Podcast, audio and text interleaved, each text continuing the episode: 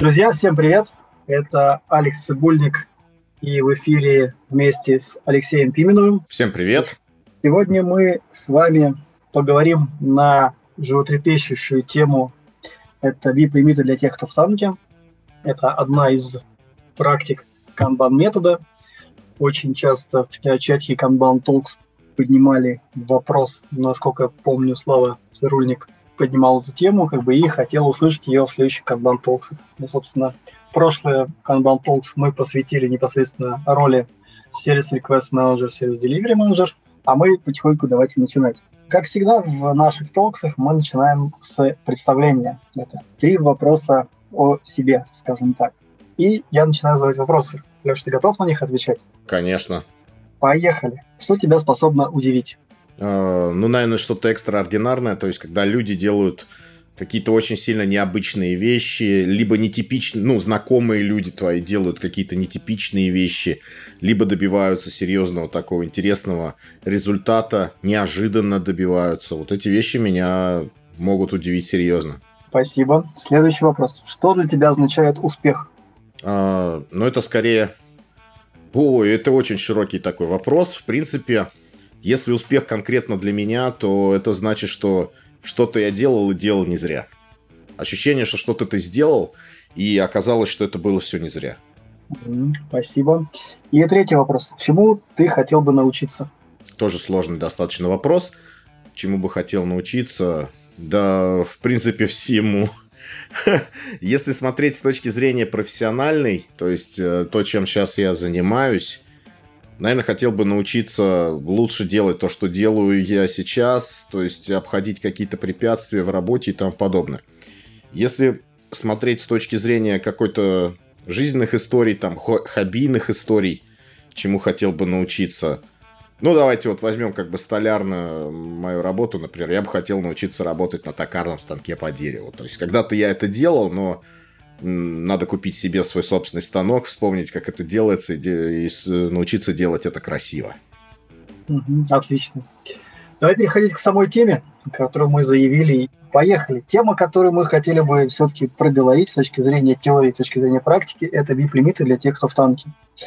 Леш, слушай, первый вопрос, да, для тех, кто подключился и вообще как бы не совсем знает канбан-метод, э, вообще ничего не знает, можешь хотя бы коротко описать или а что это, что, это такое? Что это за практика такая, ограничение VIP-лимитов?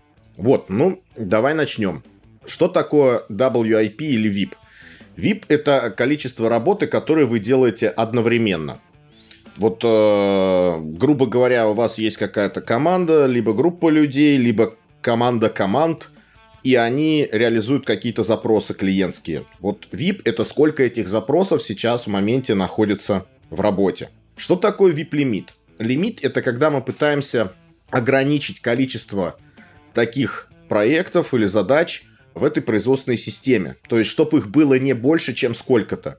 И здесь есть ряд вещей, с которыми люди путаются. Там, первая вещь, которую я хочу сказать, что VIP не равно VIP-лимит – то есть конкретно прям я встречал, что люди такие, ой, а канбан это про VIP, а это как раз какая-то циферка там над колонкой, либо что-то еще, то есть ограничение количества задачек там у человека, либо на этапе. Нет, VIP это э, work in progress, сколько задач находится в работе, сколько рабочих элементов находится в системе производственной. Вот так вот как бы правильнее будет сказано. Потому что если мы говорим о какой-то команде, то, скорее всего, это будут задачи. Если мы говорим о портфеле проектов, то это будут проекты и тому подобное. То есть более такое правильное определение это сколько рабочих элементов находится в системе. И э, второй косяк, с которым сталкиваются, это почему-то, что VIP-лимиты должны быть маленькие. То есть количество незавершенной работы почему-то должно быть маленькое. Ну, это совсем не так.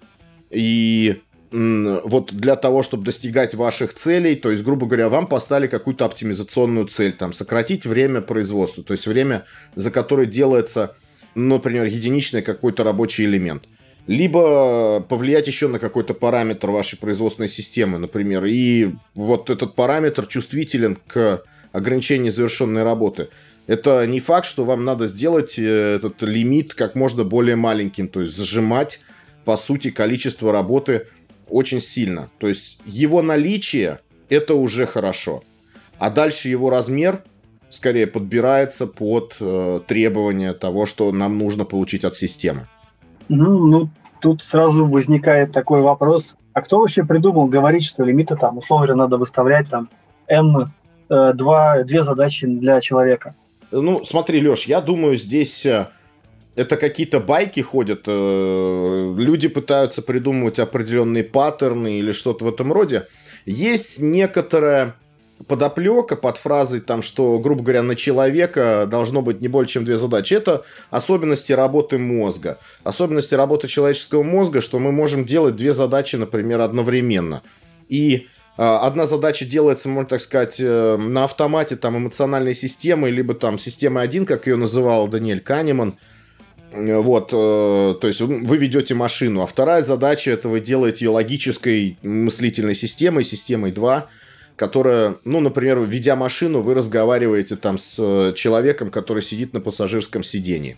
Но если мы смотрим конкретно на человека, да, возможно, эта идея хорошая, но если мы будем смотреть на производственную систему, в которой задействовано большое количество людей, а, я не уверен, что нам нужно, во-первых, ориентироваться на количество этих людей, а второе, что ориентироваться, что по два на человека. То есть это далеко не очевидная история, что надо делать так.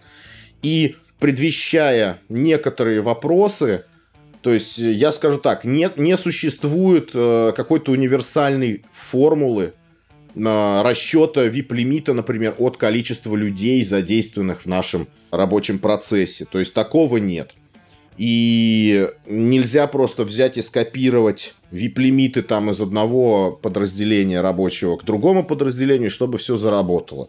Они скорее как бы находятся эмпирическим путем, на основании, ну, эмпирическим путем, но на основании анализа потока и, соответственно, подбирается под некоторую оптимизационную цель. Угу. Ну, то есть я правильно понимаю, что, в принципе, у организации, у сервиса даже может, могут быть разные а, оптимизационные цели. Сокращение времени производства, а, увеличение пропускной способности – я бы сказал так. То есть в рамках одной организации у вас может быть несколько продуктов либо услуг. И на разных этапах жизненного цикла, по сути, каждого из этих продуктов может потребоваться определенные параметры производственной системы.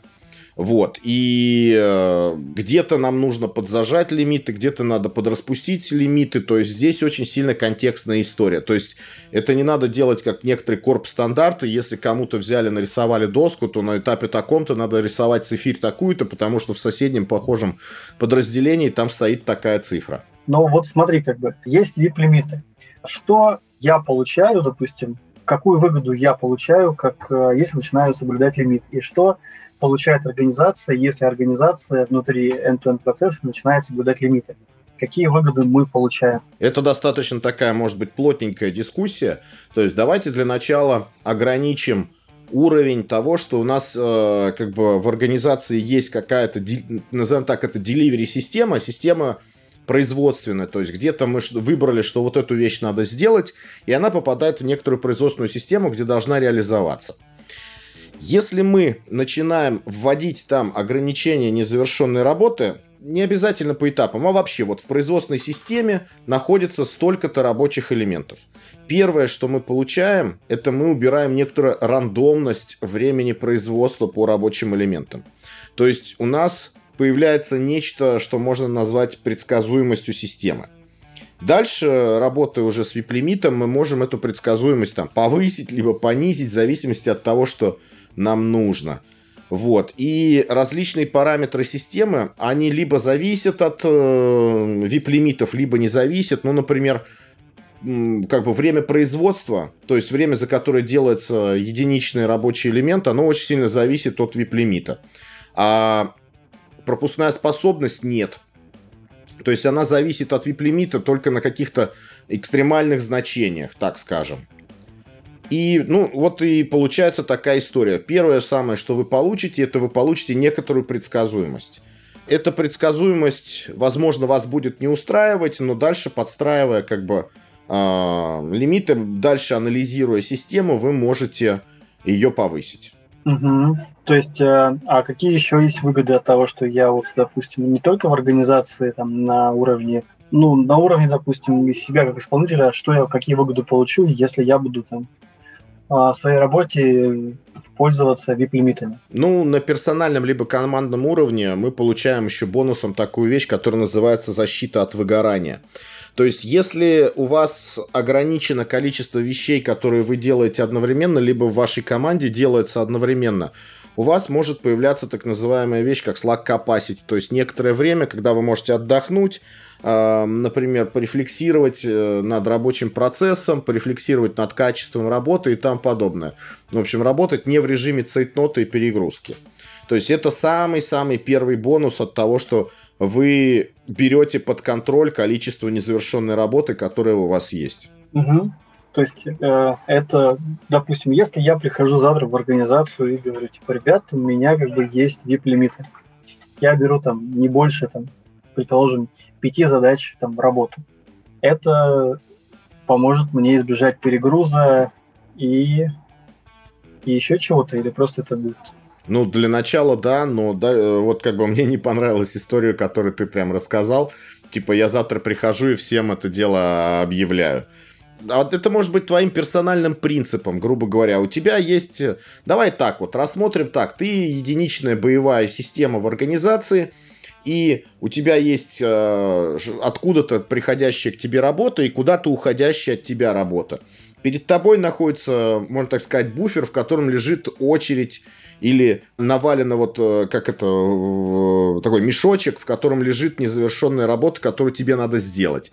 А после тебя такой же мешочек, я не буду использовать термин очередь, потому что все-таки очередь подразумевает порядок, в котором эту работу надо делать. А здесь, возможно, э, ну, то есть порядок часто очень сильно нарушается, поэтому как бы очередей-то по сути, в реальных системах таких э, встретить тяжело. Вот, то есть у тебя есть какой-то мешок, где лежит работа, которую тебе надо сделать, и мешок, который ты складываешь сделанную работу. И это твой осознанный выбор, сколько задач ты конкретно будешь делать в один момент времени. И, конечно, есть некоторый руководитель, который тебе в этот мешочек входящий твой подкидывает эту работу, и она там будет лежать какое-то время, ожидая твоего внимания. Угу. А если у меня, допустим, происходит такая ситуация, что а, я сижу и там ко мне из разных мест приходит э, то руководитель, то руководитель руководителя, то из соседней команды пришли, то еще кто-то там пришел и подкидывает задачи. Но у меня есть VIP-лимиты. Вот как мне сохранить вот этот мою активность, ну как бы сохранить свои VIP-лимиты? Ну, а что значит сохранить? То есть они приходят, они приносят тебе работу. Ты говоришь, окей, хорошо, да, они... сделаю. Вопрос такой, то есть как ты с этой работой себя ведешь? Вот, то есть твое первое убеждение, как ты с этой работой себя ведешь. Ты бросаешь то, что у тебя было начато, и начинаешь новую работу. Окей, такое поведение в некоторых случаях оправдано. Либо ты просто кладешь это дело вот в этот мешочек не сделанной работы, там а, можешь поосудить, там, а, какая из той работы в мешочке лежащая как бы обладает а, более высоким, так скажем, приоритетом и должна попасть тебе в работу раньше. Можно это дело обсудить. Но смотрите, физически, например, сразу объявлять, что я с этим работаю, но от того, что вы это объявите руководству, это не значит, что вы будете с этим работать. То есть все равно при каком-то значении э, взятой вот этой работы у вас работа будет лежать, и вы до нее не докасаетесь, да? То есть, грубо говоря, если вы программист, ну, делать два дела одновременно, это скорее, ну, я могу себе представить какие-то вещи. Вы там, например, запустили какой-то мониторинг, он должен целый день мониторить, и вечером вы должны анализом данных заняться, да, пока идет какой-то мониторинг, вы, например, там фиксите баги, либо разрабатываете продуктовую фичу какую-то. Ну, еще какую-то задачу вы возьмете, допустим, сколько-то их можно делать, физически можно делать одновременно. Но потом у вас все равно приходит некоторое понимание, что работа хоть и находится в каком-то трекере в статусе in progress, реально по ней, э, по ней ничего не делается. И, возможно, оно вообще по ней ни разу еще не делалось. Это значит, что в этом трекере просто у нас сложная информация. И как бы задача, по идее, должна вот это была лежать э, вот в этом входном буфере, где лежит вся работа, которую вам надо сделать. Но она там не лежит. Ну, это как бы э, некоторый обман заказчика. Вот. Либо, например, вы э, эту работу потрогали, и по какой-то причине вы ее оставили ради того, чтобы заняться какой-то другой работой. Это мы называем обычно блокировка. По сути, нужно описать причину, почему оно так происходит. Вот, и дальше вот, если говорить по поводу вот этого заказчика, который хочет там что-то тебе поставить, если у вас грамотно визуализировано и трекается вот такого рода работа, у вас всегда есть определенные данные, которые вы можете сказать, что вот, окей, в прошлый раз как бы вы заставили меня в колонку in progress поместить вот эту задачу. И я даже уделял ей внимание, и вот этой задаче уделял внимание. Но вот столько-то эти задачи ждали, пока я освобожусь от другой задачи, которой вы тоже мне сказали уделить внимание. И это время было время простое. В результате каждая из этих задач была сделана дольше. И вот смотрите, у меня есть эти данные, я могу вам их показать. Вот э, здесь можно поднимать вот эти вот диалоги. Но в любом случае, как бы, нельзя занимать всегда упадническую позицию, что если приходят вам и говорят, это надо взять в работу, хорошо, положите, пожалуйста, в, в мешочек в одной очереди, я и займусь, когда а, освобожусь от текущей работы. Если мне надо прервать мою текущую работу, то здесь должен быть диалог, почему это нужно сделать и финишировать свою, свою текущую как бы а, тираду я бы хотел такой фразы. Иногда у вас бывает несколько заказчиков, и они вам приносят конкурирующие задачи. То есть вы выполняете задачу, приходит заказчик, и для того, чтобы выполнить задачу этого заказчика, приходится отложить задачу другого заказчика. Вот здесь возникает серьезный конфликт. И этот конфликт э, как раз э, хотят обычно, чтобы разрулил либо исполнитель сам, либо какой-то менеджер, причем менеджер, например, менеджер этой delivery части. То есть, вот если это мы рассматриваем программиста, то это какой-то айтишный руководитель, тимлит, начальник отдела, там, project менеджер или что-то в этом роде. А по идее это должно разруливаться на стороне бизнеса, то есть чья из этих конкурирующих работ должна получать больше внимания. И вот тут как раз я хотел бы пробросить а, мостик э, к нашей предыдущей беседе про роли Service Delivery Manager, Service Request Manager. Там как раз про это было много. Угу. А, Леш, ну смотри, получается, мы сейчас проговорили, что, допустим, я один разработчик, да, и я вот, условно говоря, для того, чтобы а, не перегружать себя для того, чтобы действительно выполнять все задачи вовремя и всегда заказчик, ну, как бы заказчик, тот, кто ко мне приходит с просьбами, всегда был доволен, я вот, условно говоря, соблюдаю свои обязательства. Uh-huh. А вот если мы переходим на, уже на уровень команды, как все на уровне команды должно, ну, как, как происходит или может происходить вот с точки зрения VIP-лимитов? Ну, смотрите, здесь я рекомендую обычно действовать следующим образом. На уровне команды, либо группы людей, отдела или что-то в этом роде, просто как бы включите некоторый мыслительный процесс. То есть у вас в этой вашей команде каждый раз находится сколько-то в моменте времени работы. Попробуйте это посчитать. Посмотрите, сколько их было сегодня, сколько ее было вчера, позавчера и тому подобное. Нарисуйте график вы увидите, что этот график скачет. Когда-то у нас работы больше, когда-то работы меньше. Но, например, за последний год там никогда этот объем работы больше, ну, не превышал какого-то порога. И если проанализировать, почему он не превышал какой-то этот порог, то чаще всего вы найдете три причины, почему такое происходило. Причина номер один – это ну, ваш какой-то руководитель группы, либо сама группа, вот команда, да, понимает, что так, по-моему, нам достаточно, и они корчат недовольную мину и начинают противодействовать заказчикам, которые ставят эту вот работу им, или там продукт-менеджерам. Вот, бывает, что продукт менеджер так посмотрит, сколько он туда натолкал, значит, дровишек в печку, и так э, смотрит, прищуривается и говорит, так, по-моему, этим уже достаточно. И третий вариант есть. Это когда, грубо говоря, заканчивается фантазия у, у того, кто поставляет нам работу, да, вот у этого заказчика, продукт-менеджера, что-то такое, редкий такой зверь, когда заканчиваются у него э, задачи, которые он мог бы нам поставить. Вот, то есть, если рассмотреть с этой точки зрения, то VIP-лимит у вас уже есть. Он просто это какое-то внутреннее чувство, то, что называют gut feeling, вот у менеджера вашего, либо у вашего заказчика, либо ограничение фантазии его. И теперь дальше стоит вопрос, а имея такой лимит, во-первых, давайте-ка мы попробуем его легализовать. То есть, если он все-таки есть, давайте так, чтобы где-то было написано, что он есть, и там есть такая цифра. Это достаточно легкий ход для того, чтобы признать вот такую вот историю. То есть это не больно будет ни заказчику, ни вам, потому что, грубо говоря, мы вот как бы не перепрыгивали никогда этого значения. и как бы разбираться, если вдруг когда-то потребуется перепрыгнуть это значение, мы вот так, когда произойдет такой прецедент, тогда и подумаем, надо ли его превышать или не стоит его превышать.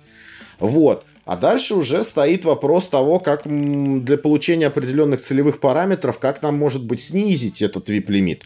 И тут, э, ну, если это требуется, как понять, что его можно вообще хотя бы понизить? Вот, э, что у нас работы в работе слишком много, и из-за этого в работе по определенным рабочим элементам появляются простои. То есть здесь э, достаточно просто, мы можем проводить статусные собрания и вот в, на этих статусных собраниях обычно мы пробегаем по разным рабочим элементам, там, по степени их готовности, да, то есть те, которые готовы ближе к закрытию, мы по ним идем в первую очередь, по тем, которые меньше готовы к закрытию, во вторую очередь. И вот смотрите, вы пробегаетесь, люди откликаются, что они вот этой работой занимаются. Ну, у вас два простых вопроса, типа, на что нужно сделать, чтобы передвинуть, можно так сказать, стикер в следующий этап, можно так сказать, завершить работу над ним. И что было сделано, возможно, э, стоит как бы отметить э, каким-то образом обновленную информацию о том, что прогресс произошел по этому рабочему элементу. И если в ходе такого статусного собрания вы понимаете, что у вас в системе находятся какие-то рабочие элементы, которым давным-давно не приходил как какой-то там человек, член вашей команды, не трогал их, ничего с ними не делал, это явно у нас есть превышение, можно так сказать, а, количество работы в системе, то есть его можно легко понизить. То есть, грубо говоря, у вас есть работа, которую никто не трогает, потому что не доходят руки до этого. И вот это, э, если говорить с точки зрения людей, которым мы пытаемся идею вип-лимитов продать, вот я имею в виду исполнителей, да, то есть какой-то команде, какому-то подразделению, вот это вот достаточно безболезненная история а, с тем, как показать, что э, у них работы слишком много, и они зря чего-то там понаобещали своим заказчикам. А, ну, то есть, а скажи, Леш, пожалуйста, на твоей практике, какими инструментами можно, допустим, воспользоваться, чтобы увидеть вот то, что ты рассказывал, визуализировать то количество работы, которое есть уже сейчас?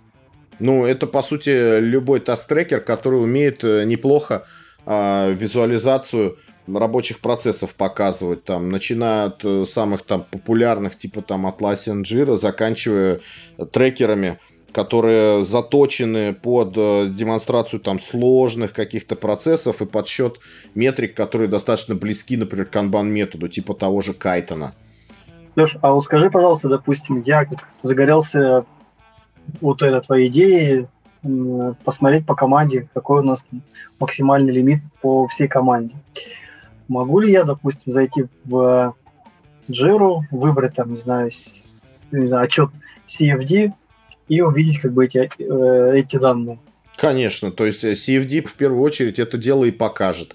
То есть у вас должны быть некоторый этап, э, который покажет, откуда мы будем считать, некоторое, как это, начало действий нашей вот этой вот команды, да, у нас может быть огромный, большой end-to-end процесс, например, и где-то действует э, в рамках этого процесса какая-то команда. Нужно понимать в этом процессе, где она начинается и где она заканчивается. И тот цветной бутерброд накопительной диаграммы потока, а, его высота в штуках задач будет как раз показывать, сколько у нас незавершенной работы сейчас находится в системе. Спасибо, Леш. Давай переходить э, наверное, к следующему вопросу. А, мне также интересует, а, смотри, какой следующий момент. А если мы говорим про end-to-end процесс, есть ли какие-то рекомендации, что мы можем поиспользовать точки зрения канбан-метода на уровне end-to-end процесса? Ну, здесь, во-первых, как бы э, мы поставим поставить ограничение незавершенной работы можем на множество разных сущностей. И эти сущности у нас будут сильно зависеть от зрелости того процесса, который у нас находится. То есть Конечно, можно там начинать с каких-то локальных э, фрагментов, то есть где-то э, поставить ограничение завершенной работы, но это может не повлиять на финальный результат. Обычно, обычно на end-to-end процессе работа с лимитами начинается с визуализации этого end-to-end процесса и с анализа того, где что у нас задерживается, почему задерживается, где встречаются блокировки, много ли брошенной работы и тому подобные истории. Окей.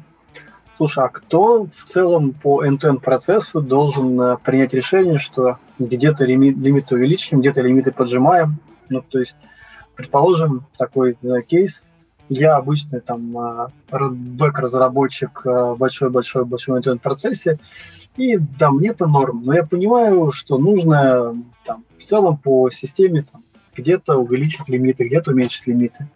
А кто должен все-таки принять решение о увеличении, уменьшении лимитов вообще в целом по NTM-системе? Ну, тут, э, если отвечать комплексно, то такой, знаешь, э, короткий ответ будет it depends, то есть зависит от ситуации, да. Но давайте как бы, чтобы была какая-то конкретика, разберем некоторые ситуации, как это может происходить и где и в каком случае кто применяет. То есть у нас есть некоторый end-to-end процесс.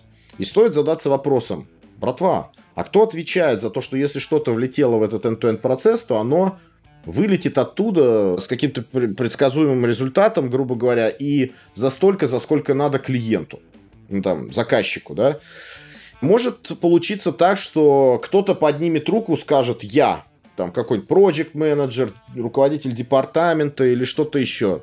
Вот тогда этот человек будет ответственен за оптимизацию, по сути, производственного процесса. И последнее, наверное, слово во многом по тому, какие изменения мы будем применять, то есть как бы менять, например, циферку этого лимита, будут зависеть от него. Может быть ситуация, когда никто эту руку не поднял, и у нас есть прям реальная потребность э, такого человека создать. И вот опять пробрасываем мостик к предыдущему нашему как бы как это канбантоксу, где мы рассматривали роль сервис-деливери менеджера, потому что это его ответственность такая, то есть если у нас такого человека нет, его надо создать. Вот, то есть, возможно, выявить в компании какого-то персонажа, нанять какого-то персонажа, который, которому дать формальную власть желательно над теми людьми, которые в этом end процессе есть. И он будет за этот отвечать результат. А может быть еще альтернативная история, например, если у нас достаточно высокий уровень культуры, культуры консенсуса, договоренности, вовлеченности персонала в совершенствование процессов, и у нас, например, есть групповая ответственность за Э, за то, что что-то влетает, должно вылетать. Ну, простым примером может являться как бы скрам, грубо говоря. Все, что попадает в скрам-команду, за то, что это когда-то будет сделано и заделиверено, отвечает именно скрам-команда. Вот, здесь вот эту вот роль сервис-деливери менеджера выполняет группа людей, там, команда людей, и это ответственность групповая. Последнее слово за ними, э, так как это группа людей, то, скорее всего, у них либо консенсусный, либо демократический способ э, принятия этого решения будет. Либо мы будем до позеленения договариваться, либо мы проголосуем и какое-то решение примем. Вот э, что-то типа такого, Леш. Угу.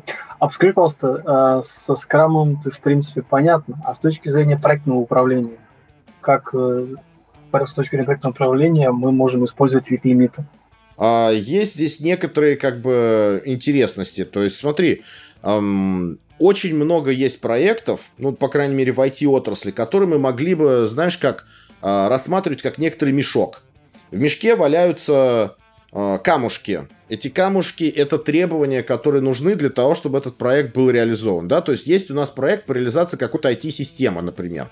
И этот проект декомпозирован на элементарные требования, которые должны быть сделаны. И эти требования проходят по некоторому производственному процессу, который требует вначале там, проведения какого-нибудь детального анализа по требованию реализации, интеграции, тестирования и тому подобное. Вот. И получается, что в этом процессе, в таком вот, как берутся камушки, запуливаются в систему, и потом в конце они складываются в некий единый результат, за это все будет отвечать Project Manager.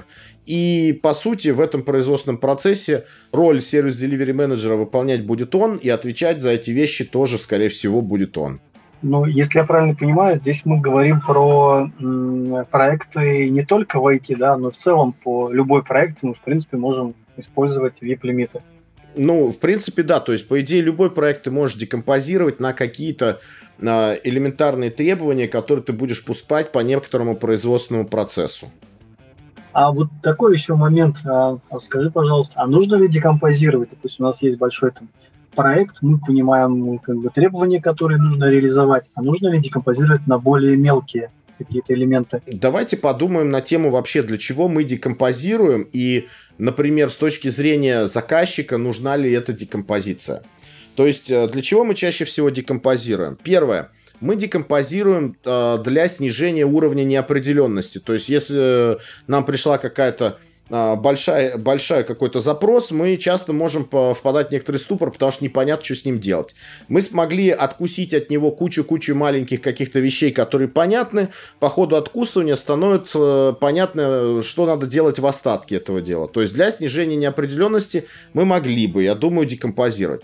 Второй, второй причиной, для чего стоит декомпозировать, бывает, э, что мы хотим видеть некоторый прогресс – и если мы взяли какое-то крупное требование, декомпозировали его на ограниченное количество, например, каких-то рабочих элементов, ну, конечное какое-то количество рабочих элементов, и дальше отслеживаем их реализацию, то это может показывать, э, что, во-первых, как бы у нас проект не стоит на месте, он у нас каким-то образом продвигается, есть какие-то deliverables, э, пусть они не несут какой-то клиентской ценности, но все-таки мы что-то делаем, да, то есть чтобы не было такого, я часто привожу пример. Например, вам поставлена задача пилить рельсы, а вы их пилите не поперек, а вдоль, там, от Москвы до Владивостока. Да? Вот такая декомпозиция позволит вам быстренько выяснить, что пилится не в ту сторону, вот, потому что локальный какой-то результат не подпадает под то, что нам надо.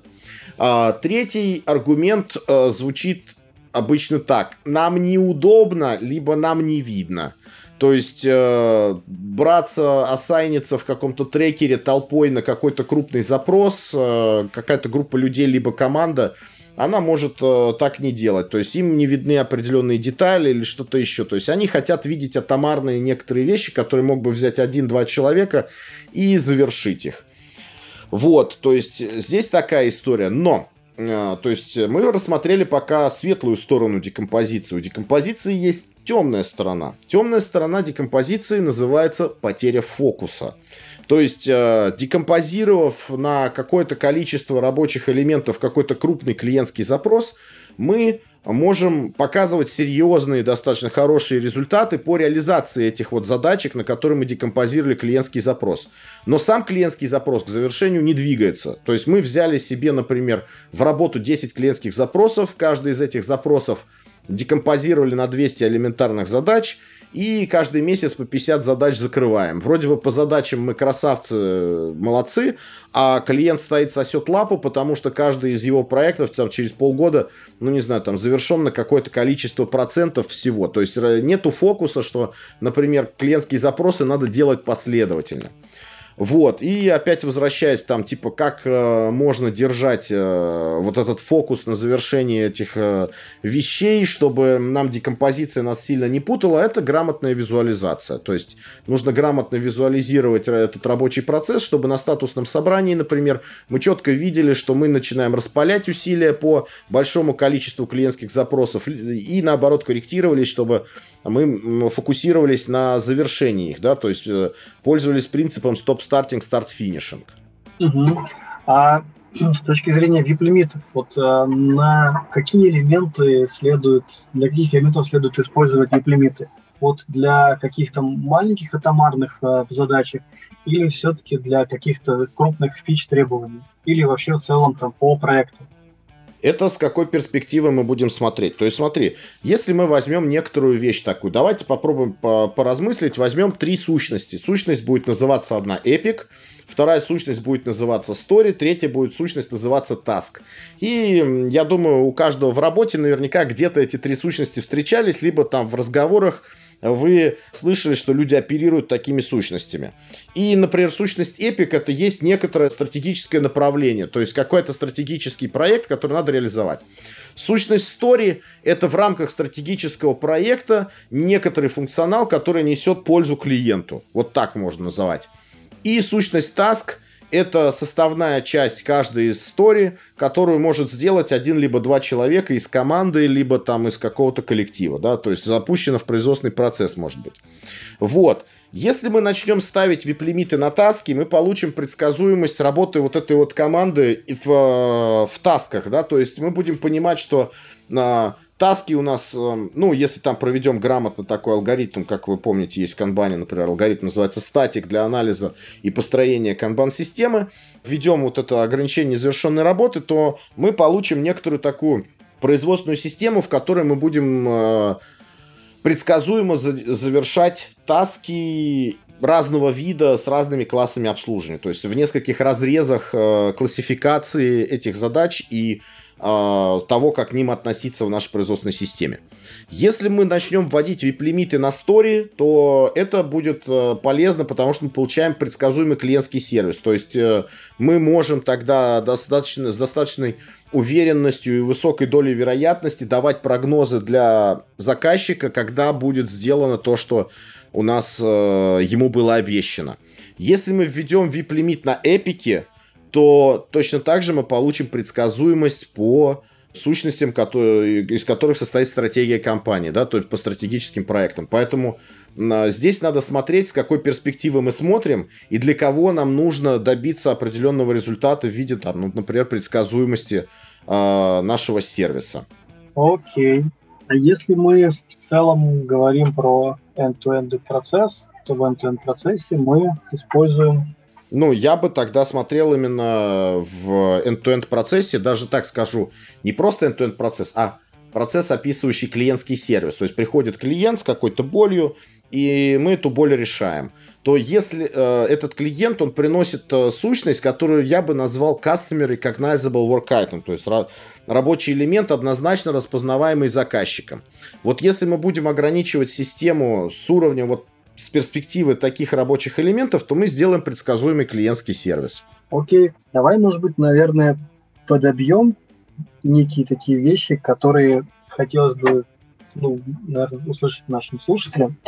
Так, собственно, а с чего начинать-то внедрение VIP-лимитов? Вот, пункт А, пункт 2, пункт 3. Я бы считал, пункт номер один – это а для чего они вам нужны? То есть взять, ответить себе на вопрос. То есть э, вы понимаете, что внедрение VIP-лимита, э, практики VIP-лимит э, на каком-то из уровней да, абстракции производственного процесса принесет определенный результат.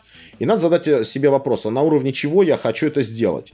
И второй вопрос, а на, на том уровне, на котором я хочу это сделать, у меня есть полномочия это сделать, да, то есть как бы власть есть, или мне там придется что-то там ну, не знаю, там, идти, э, пытаться кого-то уговорить что-то сделать ради этого. То есть, ну, чаще всего мы берем под свой уровень, как бы, действия и тот результат, который мы хотим получить. То есть, надо для себя уяснить, для чего это вам надо. Вторая история. Надо посмотреть на то, какая у нас культура в этом производственном процессе. То есть я, например, сервис Delivery Manager, я курирую, работаю, там, отвечаю за работу нескольких команд. Какие-то команды работают параллельно, ну, типа как фичи команды, да. Какие-то работают последовательно. Вот какая там есть культура? Если там есть культура вовлечения, культура поддержки, культура от принятия ответственности, то, скорее всего, я буду формировать некоторый какой-то коллективный орган совещательный, в котором мы будем смотреть, анализировать данные, принимать решения по этим всем вещам. Если культура такая, что типа, как бы я работу работать, ты мне скажи, что откуда мне взять задачу, куда мне положить, когда я ее сделал, то, скорее всего, там придется ставить эти э, лимиты на основании какого-то своего управленческого решения. И после этого задуматься о вопросе, а какой уровень сопротивления у вас будет, да, то есть как бы что у вас с точки зрения, ну не знаю, нарушения эго людей, то есть может быть там грубо говоря, введя VIP-лимиты, вы подорвете чью-то там социальную значимость, и человек будет, например, сопротивляться работе таким образом. Да, он вам кивнет, что он будет там эти лимиты соблюдать, на самом деле под шумок как бы будет делать все по-другому. То есть э, посмотреть, оценить уровень культуры и подобрать, э, исходя из него, как раз стратегию ваших действий.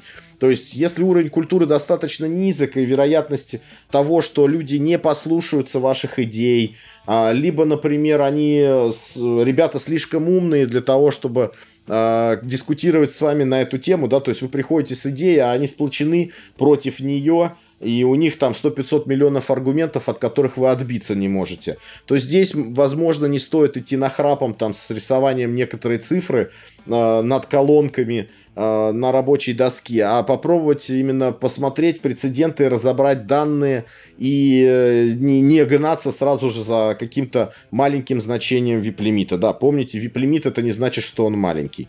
То есть здесь все очень зависит от контекста. Опять же, повторяясь, вначале мы смотрим, типа, зачем это вам надо, то есть, чтобы понять, на каком уровне, на каком скопе это делать. Второе, надо понять, э, грубо говоря, уровень культуры, вашем веренном, можно так сказать, подразделении либо команде.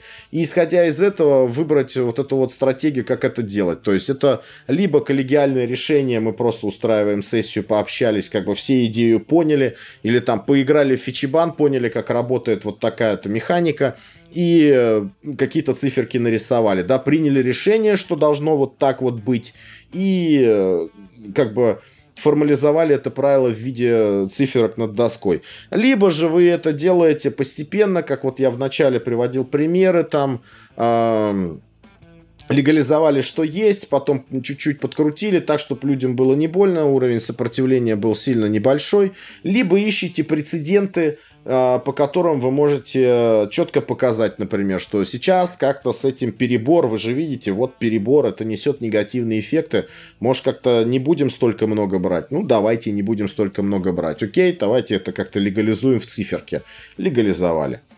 Вот такое вот резюме я бы подбил, Леш по сути, вот э, мой ответ, который состоял из того, если у вас вот так, то вот так, а если так, то вот так, это как раз то, что выделяется в канбан методе. Вот слово метод там используется, потому что это не единое инженерное решение какой-то проблемы, а это способ найти уникальное решение под вашу ситуацию, так скажем. То есть э, я привел несколько паттернов, если у вас вот так, то вот так но количество кейсов может быть большое. Мы, изучая канбан метод, рассматриваем принципы, по которым вырабатываем такие решения.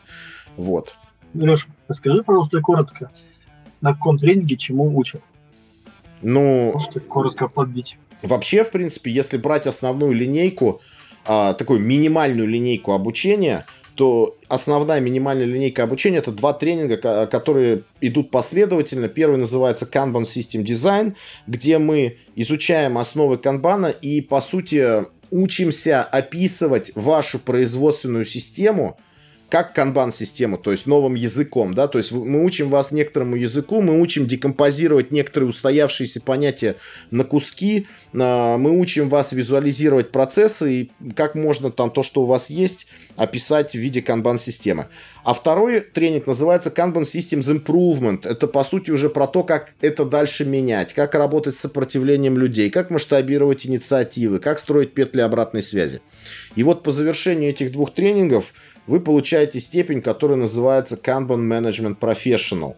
И это, по идее, тренинг для менеджеров, лидеров, тренинг для даже сервант лидеров можно так э, назвать, то есть тех людей, которые будут драйвить эти изменения.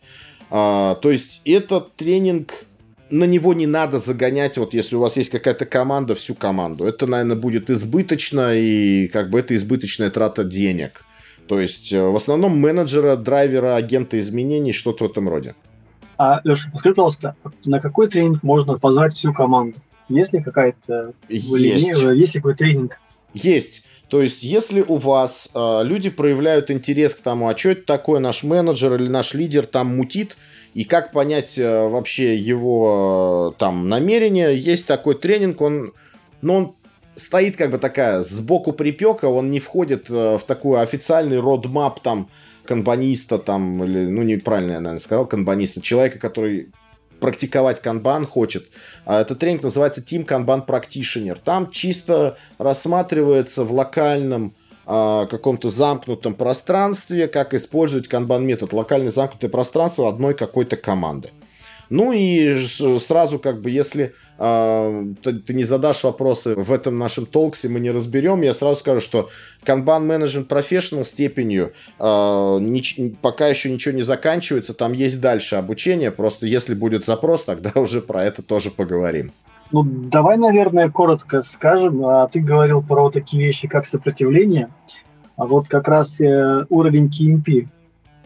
На уровне а, в тренинге есть что-то, что поможет а, после прохождения тренинга поработать с сопротивлением? Да, конечно. То есть мы рассматриваем, во-первых, э, модель Даниэля Канемана, а, которая нам позволяет понять вообще, в принципе, в чем проблема, когда Просто приведу простой пример. Вы готовите какое-то организационное изменение, вы придумали суперские логичные аргументы, которые должны людей сподвигнуть на то, чтобы поддержать ваши изменения, поменять свое поведение. Вы приходите и объясняете это дело людям, а людям не заходят, и они начинают обильно вам сопротивляться.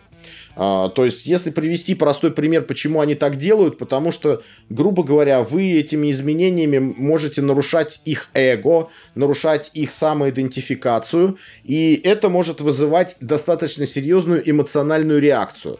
А эмоциональная система у человека работает в разы быстрее, чем логическая система. Поэтому пока логика еще не успела обдумать ваше предложение, эмоциональная система уже явно начинает противодействовать вашим действиям, и поэтому как бы ваши все логические аргументы упираются чисто в эмоцию, которая противодействуют вашим действиям. И вот на тренинге Kanban System Improvement мы разбираем, как можно демпфировать подобное сопротивление. Во-первых, готовиться к нему, а во-вторых, как можно с этим работать. Отлично. А что стоит дальше за тренингом KMP? Дальше стоит некоторая там еще линейка из двух классов. Один из них не является таким классом, для которого надо иметь степень KMP.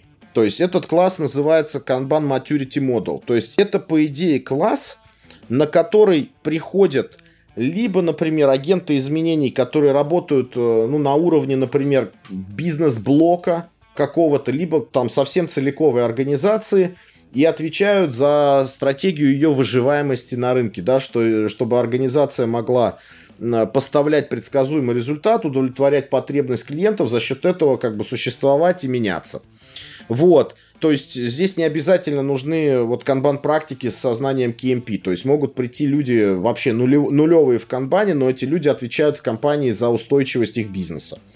И мы там объясняем модель, которая называется канбан модель зрелости. Вот я буду очень сильно настаивать, чтобы фраза канбан maturity model переводилось на русский язык как канбан модель зрелости, а не модель зрелости канбана, потому что мы не меряем, насколько канбан у нас зрелый в организации. У нас нет самоцели внедрить канбан в компанию, либо заставить людей им пользоваться. То есть канбан это всего лишь как бы дополнительный инструмент в багажнике знаний любого менеджера, и очень хочется, чтобы он его можно грамотно было применить. То есть нет никакой там задачи делать канбан-организацию, либо что-то в этом роде. Вот, поэтому канбан maturity model, э, вот эту фразу хорошо бы перевести на русский язык как некоторая модель организационной зрелости, предложенная канбан-сообществом. Вот так полно будет сказано, да, и я вот э, коротко говорю так, канбан-модель зрелости, то есть э, канбановская модель зрелости организационной.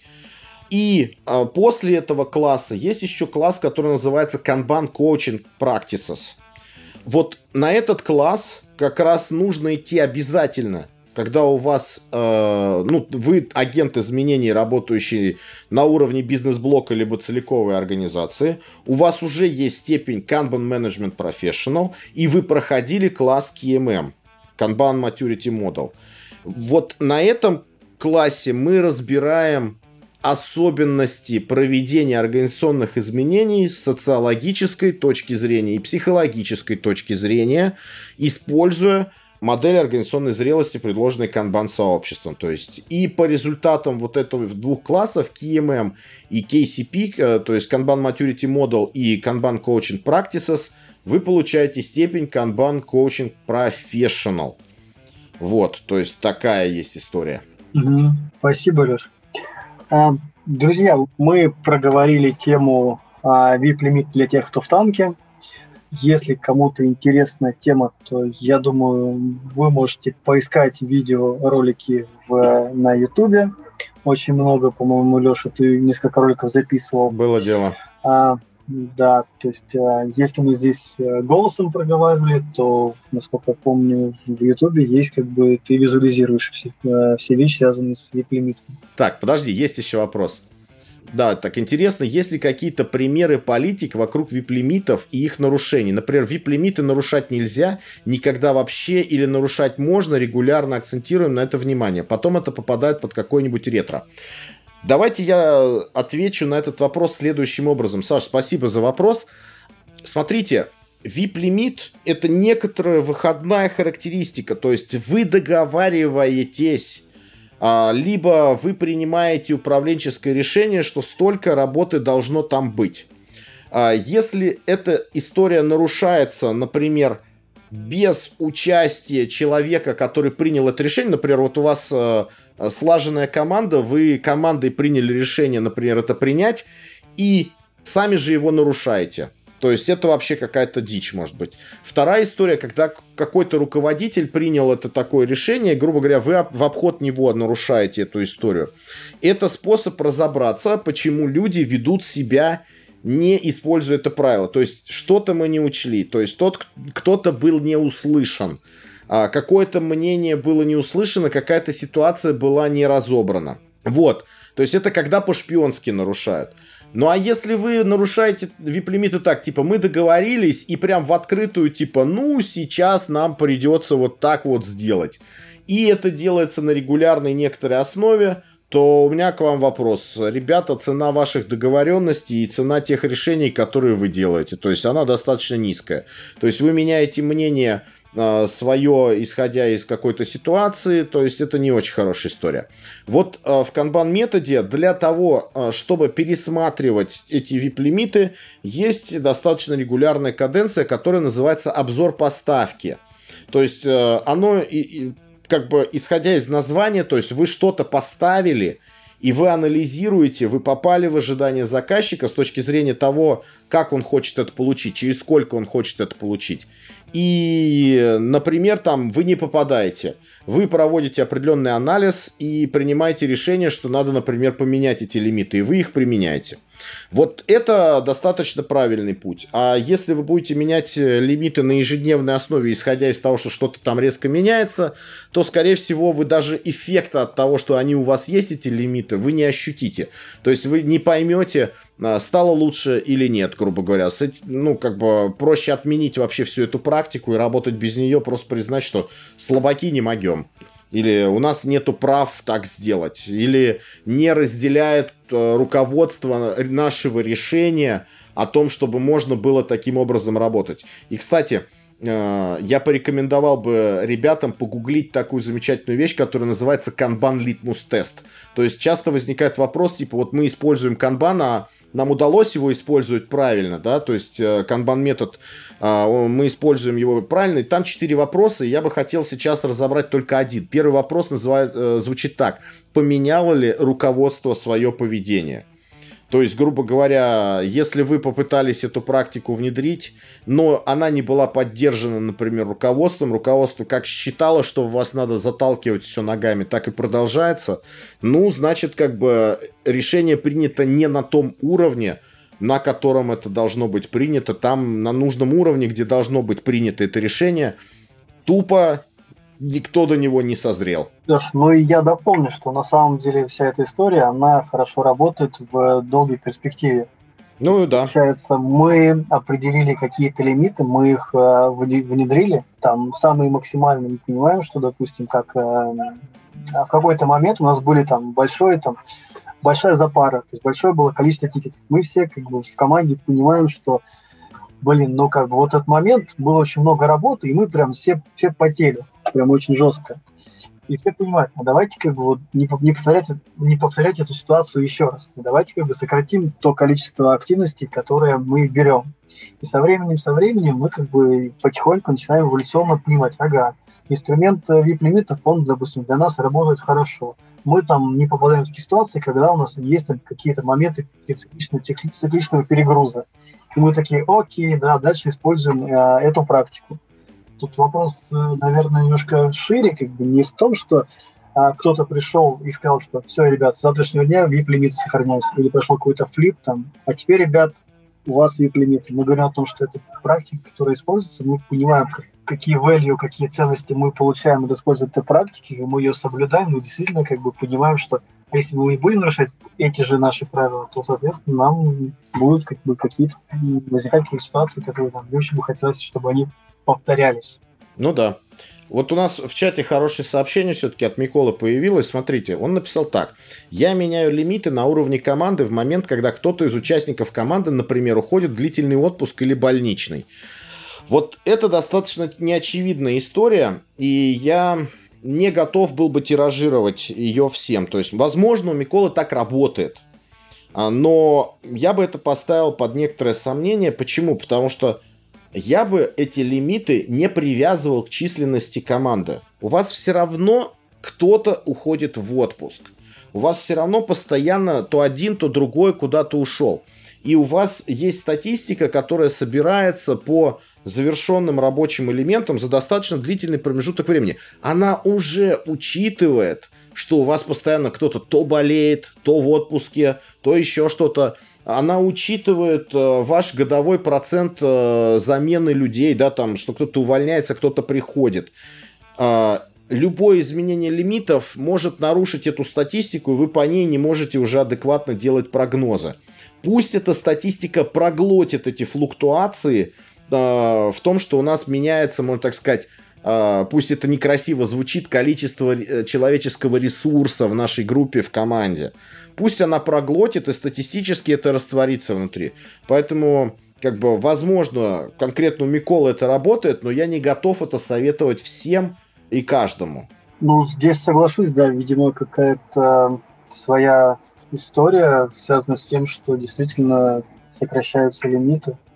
Просто, возможно, история в следующем, что мы, наверное, не сказали, что VIP-лимиты помогают нам из портал системы сделать вытягивающую систему. Если у вас есть договоренности, там, а, хорошая, хорошая имплементация, как бы, и вы, и заказчик, в принципе, понимаете, что есть некий, некий мешочек, как ты даже говорил, и вы спокойно вытягиваете, соответственно, своими лимитами, как вытягиваете, да, как бы, ну, как бы, не нужно под э, каждое изменение менять лимиты. Можно не угадать с лимитами, можно еще что-то, может еще что-то произойти. Ну, просто.